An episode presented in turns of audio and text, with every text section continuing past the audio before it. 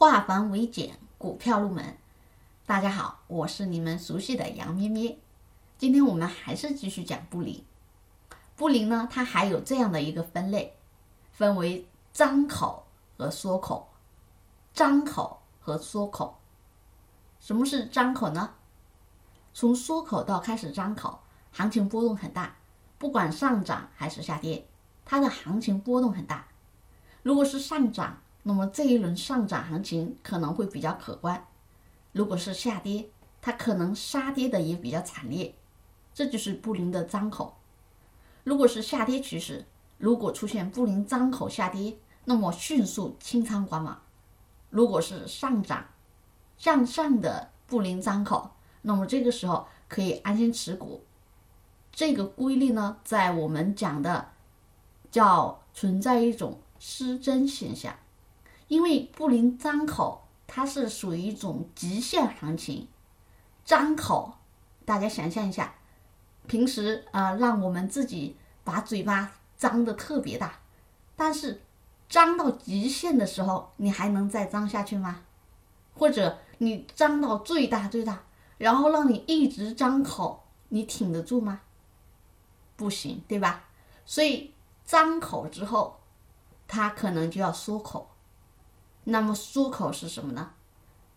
缩口一般碰到下轨或者碰到上轨，或者支撑或者压力，空间比较小，获利不多，一般是箱体或者横盘震荡，或者继续在低位弱势整理，也就是我们经常说的调整，在休整，经常出现的叫箱体横盘震荡。股价呢呈现小阴小阳线居多，上轨下轨的空间呢不大，这个时候就是缩口。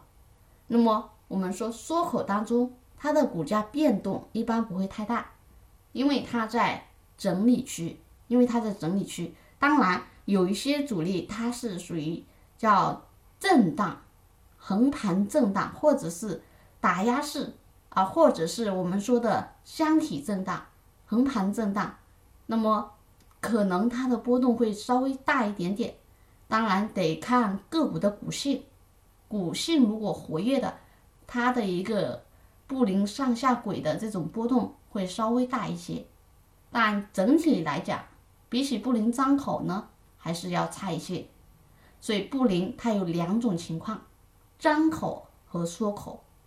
张口行情，我们上面讲过的。布林三轨的规律可能会有时候失真，也就是说它不会完全哎，布林一出四的五根对吧？出四五根 K 线出轨，上轨出轨它就跌，下轨出轨它就涨，它会存在失真现象，也就是它可能在这里会失真，会不会实现？那我们要注意，好缩口一般。